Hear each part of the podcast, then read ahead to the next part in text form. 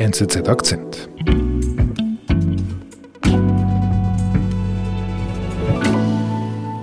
Ich bin Florin Klalüner, ich bin Redaktor beim Folio seit jetzt ziemlich genau einem Jahr. Folio, das ist, wie kann man das beschreiben? Das ist das, das Magazin der NZZ. Früher war es ein Monatsmagazin, jetzt kommt es alle zwei Monate. Mhm.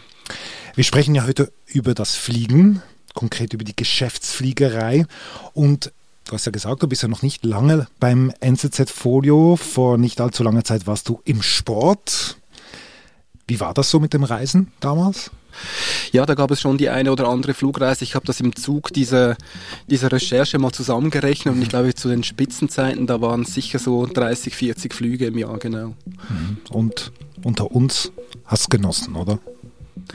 Weil wir ja unter uns sind, äh, ja, das habe ich wirklich genossen, ja. Es war sicher auch eine, eine gewisse Gedankenlosigkeit dabei, äh, wenn man das heute so unter den neuen Prämissen sich alles vorstellt. Aber ja, ich kann mich gut erinnern, wie ich oft im Flugzeug gesessen bin und mir gedacht habe, doch, das ist ein toller Job, den ich hier habe. Doch die Vielfliegerei, so wie sie viele Geschäftsleute gekannt haben, die ist vorbei. Mit der Pandemie brach ein Milliardenbusiness zusammen und damit auch ein Lifestyle. Florin, wir sprechen ja heute über die Vielfliegerinnen und Vielflieger. Von wem handelt denn die Geschichte, die dazu mitgebracht hast? Und, und Mittleren Osten sich erstreckt und mit Teams, die in Asien sind, äh, wo, wo das Ganze bis Japan und, und Australien geht. Da haben sie dann gerade die, die Erde die Geschichte, die handelt im Zentrum von einer CS-Bankerin, das ist äh, Nanette Hechler-Feiderb. Mhm. Sie arbeitet im Topkader der, der, der Credit Suisse. Sie ist dort im Bereich der Vermögensverwaltung tätig. Mich wurde das Reisen eben immer mehr. Mhm. Und sie hatte über viele Jahre eine wirklich exzessive Reisetätigkeit, die mit enorm vielen Flügen verbunden war und das äh, in einer unglaublichen Kadenz und Intensität. Wie, wie, wie häufig sind Sie da unterwegs und in der Luft gewesen und wie muss ich mir das jede Woche? Jede Woche. Also es ist so eine klassische äh, Bankkarriere, die sie gemacht hat. Sie ist, das ist eine Frau in den, in den 40ern, hat angefangen schon, schon relativ früh bei einer Bank, ist dann immer weiter aufgestiegen und eigentlich mit jedem Karriereschritt ist sie weiter geflogen. Mhm. mhm. Und das Spitzenjahr, das war dann 2018. Da ist sie jedes Quartal mehrmals weit geflogen. Die sind dann auch immer ähm, entsprechend vor sich gegangen, dass sie in der Business Class natürlich gereist ist. Alles, was Reisen über vier Stunden mhm. waren, die, die durfte sie in der Business Class fliegen. Es ist von der Fernpolitik das recht, recht klar geregelt immer auf Achse, um Kunden zu treffen. Und das waren in der Regel in ihrem Fall sehr wichtige Kunden. Sie hat dort mit ihnen Anlageentscheide getroffen und sie darin beraten. Mhm. Und das war auf der ganzen Welt der Fall. Okay, und da berät sie, sagt sie, kaufen, nicht kaufen. Und das macht sie im Eins zu eins im Gespräch. Das macht sie im Eins zu eins, genau. Und deshalb war das ja auch immer so wichtig, dass sie das Gefühl hatte, vor Ort sein zu müssen, um diese, diese, diese Menschen wirklich zu sehen und zu spüren. Mhm. Also rumchatten gehörte quasi zu ihrem Lifestyle ein bisschen. Das gehörte zu ihrem Lifestyle das gehörte zu ihrem Berufsleben.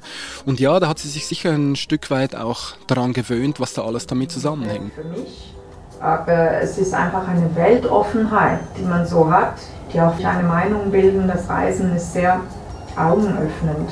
Mhm. Man kann sagen, irgendwie sie, also so wie du das beschreibst, sie, ist, sie hatte sicher oder sie hat sicher keinen langweiligen Bürojob? Nee, sie war wahrscheinlich so ziemlich das Gegenteil eines so wie du sagst, eines langweiligen Bürogummis. Also mhm. sie war eine derjenigen Abenteurerinnen, die berufsbedingt oder von ihrem Beruf her durch die Welt jetten durfte. Also sie hat auch mal gesagt, so wie sie reist, das ist für andere, wie wenn sie das Tram nimmt. Mhm. Und würdest du sagen, diesen Lifestyle gibt es denn schon lange?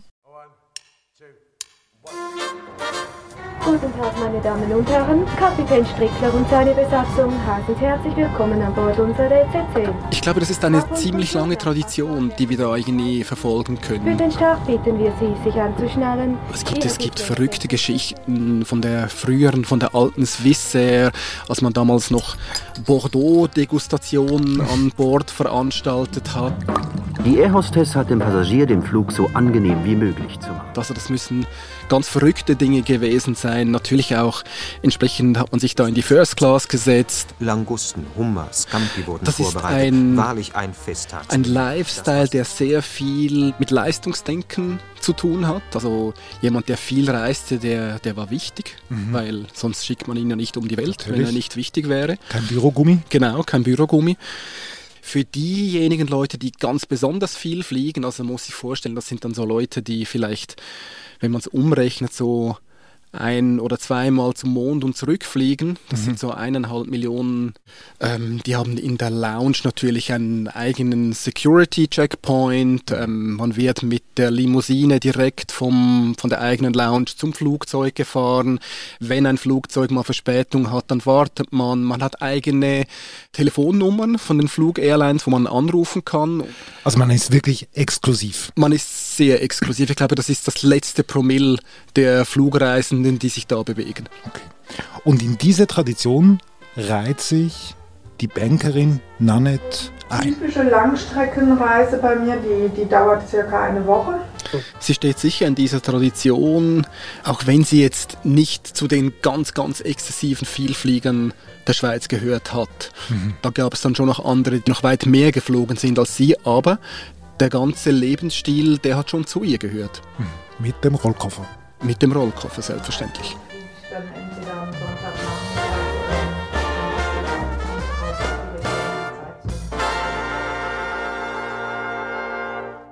Würdest du sagen, sie hat es genossen? Es ist interessant, weil ich habe nicht nur mit, mit, mit Frau Hechler-Feyerderb gesprochen, sondern auch mit anderen Flugreisenden oder Vielfliegern. Und die tun sich alle ein bisschen schwer momentan, über, über das Genießen auch zu sprechen. Ein bisschen verschämt ist, weil es sich nicht mehr so wirklich gehört, das genießen zu dürfen, dieses oft unterwegs sein, dieses viel Fliegen. Und Aber bei- deine, deine Einschätzung? meine? Einschätzung ist schon, dass sie es sicher genossen hat. Also ich glaube, das hat zu ihrem Leben so sehr dazugehört, dass sie sich sehr damit identifiziert hat und das auch gemocht hat. Ich glaube, auch wenn sie das selber so nicht gesagt hat, aber ich glaube, das hat man schon herausspüren können. Das war jetzt quasi die erste Phase, so wie dir Nanne das erzählt hat von davor. Was passiert dann? Ja, also bei mir hat sich dann äh, bemerkbar gemacht, einfach in Gesundheits. Ähm, Folgen. 2019 kommt es in ihrem Berufsleben zu einem ziemlichen Bruch, kann man glaube ich sagen.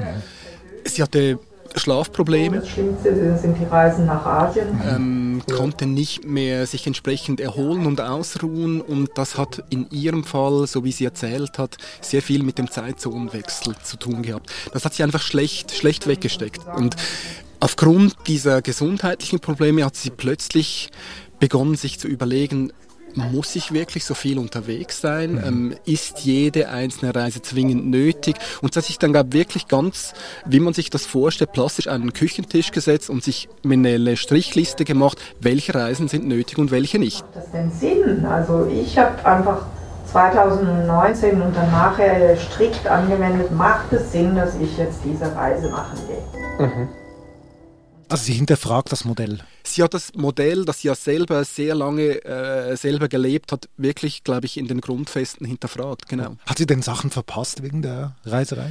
Ja, das hat sie ziemlich eindrücklich auch erzählt. Sie hat zwei Kinder, da hat man eine Schulaufführung, da gibt es Sportanlässe und wenn man sich da überlegt, da sitzt sie im Flugzeug, kommt von einer Reise von, von Bogotá, glaube ich, war das, kommt sie zurück, sitzt in diesem Flugzeug und denkt sich, ähm, lohnt sich das jetzt wirklich? Habe ich, äh, ist, ist es das wert, dass ich diese oder jene Veranstaltung meiner Kinder verpasst habe, nur in Anführungszeichen, um an diesem Meeting zu sein, das vielleicht gar nicht unbedingt meine Anwesenheit erfordert hätte. Solche Gedanken macht sie sich dann. Und sie setzt sich an den Küchentisch, schreibt eine Liste auf, zu was für einem Schluss kommt sie? Sie kommt zum Schluss, dass mindestens ein Drittel der Reisen nicht nötig gewesen wäre. Und das ist dann auch ihre Zielgröße, wo sie sich für, für später überlegt, ähm, also mindestens ein Drittel kann ich streichen. Okay, und das war alles vor der Pandemie. Das war alles vor der Pandemie. Und wie reagieren denn Ihre Kolleginnen und Kollegen im Geschäft, Ihre Chefs? Ich muss es vielleicht von der anderen Seite herbringen, was, was, was klar ist, dass sie am Anfang ziemlich Widerstand hatte von, von Kundenseite. Und das kann man vielleicht ein Stück weit auch nachvollziehen, wenn Kunden ihr plötzlich gesagt haben, du aber weshalb kommst du eigentlich nicht mehr? Bin ich, ist mein Geschäft dir plötzlich nicht mehr so wichtig, dass du nicht mehr das Gefühl hast, vor Ort sein zu müssen? Also die fühlen sich vernachlässigt. Die fühlen sich vernachlässigt, genau. Und von den Kollegen her, Frau äh, Hechler-Feidepp sagt zwar, ihre Kolleginnen oder auch ihre Chefs hätten da nicht keinen Druck aufgesetzt, aber ich glaube, man spürt zwischen den Zeilen schon, so einfach war das nicht. Wenn plötzlich jemand aus dem Top-Management eine Ansage macht und sagt, hört mal, ähm, so geht das für mich nicht mehr, dann war das, um es vorsichtig zu formulieren, zumindest ungewöhnlich. Jetzt stelle ich mir vor, du sagst ja eben, sie ist ein wirklich ein hohes Kader in einer Groß Schweizer Großbank. Ja. Das ist nicht nichts. Ja. Ähm, man verdient entsprechend, man hat all diese, dieses Luxusleben bei der Reiserei. Also es ist wirklich ein, ein, eine Art schönes Leben, aber eben, sie spürt es gesundheitlich. Irgendwie kommt es mir vor wie ein, wie ein goldener Käfig. Ich glaube, das hat was, ja. Und ich glaube, Frau Hechler-Feidepp würde das, glaube ich, auch so heute bestätigen, dass es eine Art goldener Käfig war. Man hat wahnsinnig viele Annehmlichkeiten, man führt ein abenteuerliches Leben, aber man, bezahlt einen Preis. Und der Preis war jetzt in Ihrem Fall doch relativ hoch. Ist es auch ein Tabu? Ich glaube, es, es ist ein Tabu, ähm, darüber zu sprechen, dass dieses ach so tolle, äh, abenteuerliche Leben auch seine Schattenseiten haben kann. Irgendwo gehört es ein bisschen dazu, dass man das auch aushält. Das hat man bei ihr auch gespürt, dass, dass sie diesen Teil natürlich auch von sich selber verlangt hat. Ich muss doch das aushalten können. Eben goldener Käfig. Genau, genau. Ähm, das war, um es nochmal zu sagen, das war alles vor Corona. Genau. Dann kam dieses Virus. Was hat das wiederum ausgelöst? Corona äh, beschleunigt hat, ist eben Ähm, es gab ein ziemlich äh, ein berühmtes Meeting, wo man dann sich ganz in der Anfangszeit von Corona irgendwie zusammengesetzt hat und sich auch wieder eine Liste gemacht hat, wie wie machen wir das jetzt in Zukunft? Welche Reisen können wir überhaupt noch machen? Am Anfang war ja gar keine mehr möglich. Und wie lösen wir dieses Problem, dass wir nicht mehr vor Ort sein können?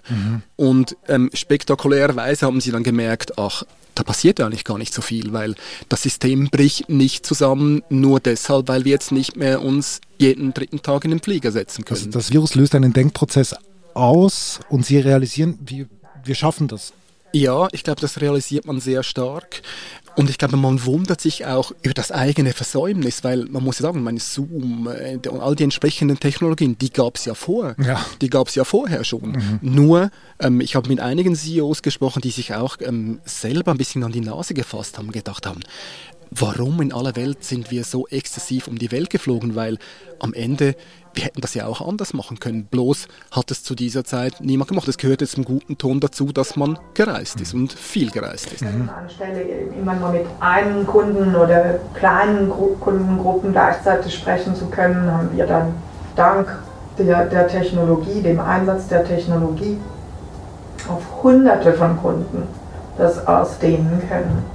Und das sind alles Effizienzsteigerungen einfach. Also es geht um, wenn man etwas noch herausholen kann, aber zum Beispiel, also Klima spielt da keine Rolle, ob jetzt eine Reise nötig ist oder nicht. Ich glaube, das Klima, das Bewusstsein für das Klimaproblem, das ist durchaus vorhanden. Nur glaube ich nicht, dass es äh, am Anfang der ganzen Entwicklung steht, sondern man hat gemerkt, in aller, allererster Linie kann man Hunderte von Millionen von Dollar sparen. Und das haben die Banken auch gemacht in dieser, in dieser Corona-Zeit. Und dann hat man gleichzeitig gemerkt, dass das natürlich für den CO2-Abdruck natürlich auch nicht ganz so schädlich ist, wenn man, wenn man viel, viel weniger um die Welt fliegt. Bei der CS ist es noch eindrücklich, finde ich. Die sind vor Corona etwas über 10.000 Mal sind alle Mitarbeiter zusammen um die Welt geflogen und danach war es noch ein Zehntel. Okay. Also ein massiver Einbruch. 90 Prozent weniger. Genau. Okay, und die Nannet, wie ist sie geflogen während der Pandemie? 2020, da habe ich keine einzige Reise nirgendwo gemacht. 2020 sind Sie ganz... Null. Und wie haben Sie das gefunden? Toll.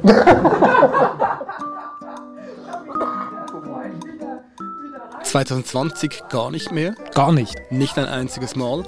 2021 hat sie dann nach langer Zeit wieder einen Flug gemacht nach Tschechien. Okay, also massiv weniger. Massiv weniger. Genau. Ein, ja, das war wunderbar. Hab viel Sport gemacht. Aber Florin, irgendwann mal, hoffentlich in naher Zukunft werden wir ja wieder in Anführungszeichen in einer normalen Zeit leben. Mit dem Coronavirus, aber es wird sich als normal anfühlen. Was bedeutet denn das jetzt für eine Bankerin wie Nanette, wenn jetzt wieder wie früher der Kunde sich meldet und sagt, ich brauche dich, ich brauche eine gute Beratung. Was macht sie dann?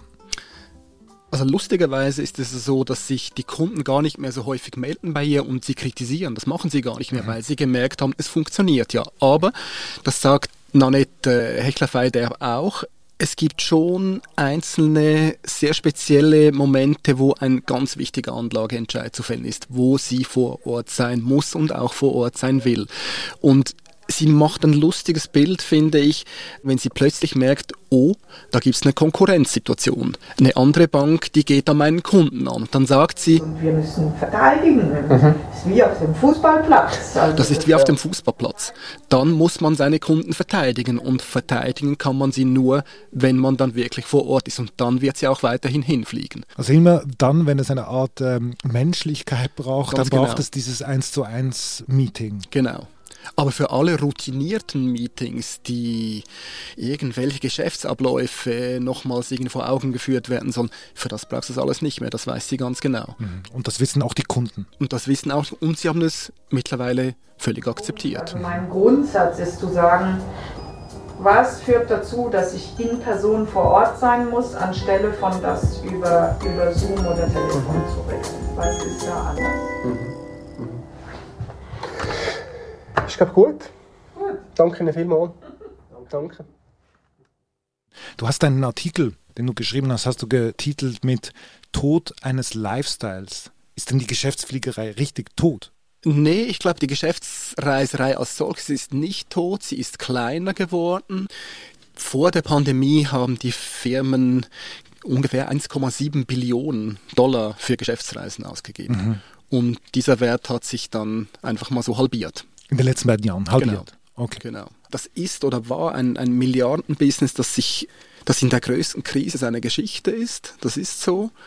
Ich glaube, der Lebensstil, der damit verbunden ist, der, der ist am Verschwinden und der ist am Bröckeln. Und das liegt nicht nur an Corona, mhm. sondern das liegt auch daran, dass die Menschen heute anders arbeiten wollen. Die, ich habe mit mehreren jüngeren Angestellten auch gesprochen, die, die mir sagen, wir haben uns zum Teil in die, in die Verträge reinschreiben lassen, dass wir nicht mehr reisen müssen. Die wollen das so nicht mehr.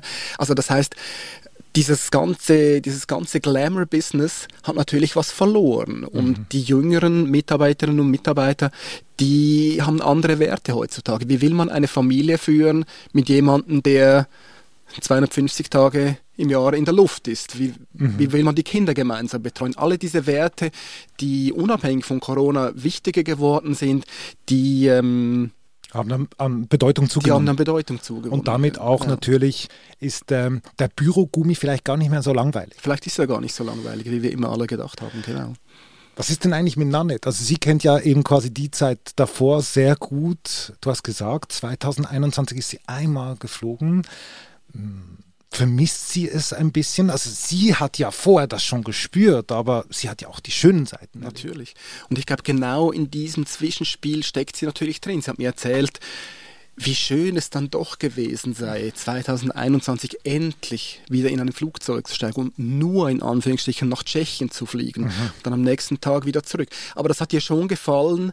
Aber ich glaube, die Sensibilität dafür, dass es nicht mehr so sein wird wie vorher und dass ich auch gar nicht mehr will, dass es so ist wie vorher, das ist bei ihr schon nachhaltig zurückgeblieben. Mhm. Und wie ist denn das eigentlich bei dir? Also was heißt das für deine nächste große Recherche? Das machst du natürlich per Zoom. Das eine oder andere werde ich bestimmt per Zoom machen, aber wenn es geht, ganz ehrlich gesagt, das eine oder andere Interview, das kann man per Zoom tiptop machen, aber so wieder mal vor Ort zu sein, jemanden zu spüren, zu spüren direkt zu sehen. Ich habe es ja auch gerne, dass du hier bei mir im Studio ja, bist. Ja, das geht mir auch so. Okay. Dann danke ich ganz Sehr fest gern. für deinen Besuch bei uns. Ich werde deinen Artikel bei uns in die Shownotes reinkopieren. Da erzählst du von noch ganz vielen anderen, die ein Leben geführt haben, wie wir es wahrscheinlich nicht mehr erleben werden. Genau. Danke dir. Vielen Dank, Florian.